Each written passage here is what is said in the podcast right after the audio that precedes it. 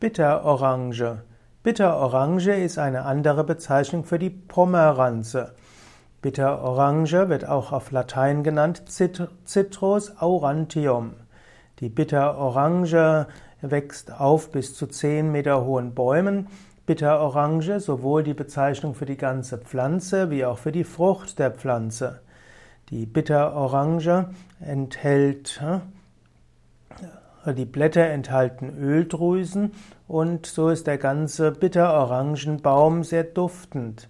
Also wenn man in einer Bitterorangenplantage ist und die, ja, die Blätter sind gut am Wachsen, dann ist ein sehr schöner Duft.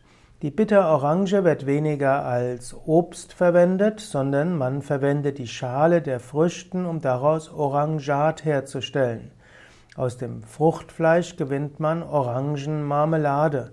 Und die Pomeranze liefert auch verschiedene Öle, die in der Parfümerie wichtig sind oder auch in der, äh, in der Dufttherapie. Also in, es gibt ätherische Ölen, man kann das Neroliöl, Neroliöl gewinnen aus den Blüten, man kann das Bitterorangenöl gewinnen aus den Fruchtschalen und aus den Blättern gewinnt man das Petit Grain Öl.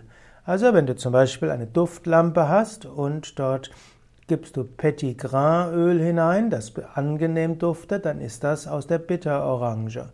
Oder auch Neroli Öl wird verwendet, hm, um einen besonders lieblichen, verzaubernden Duft zu haben.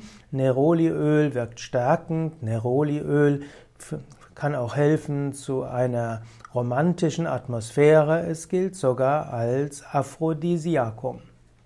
Weißt du mehr noch über die Bitterorange und seine Wirkungen? Dann schreib doch etwas in den Kommentar.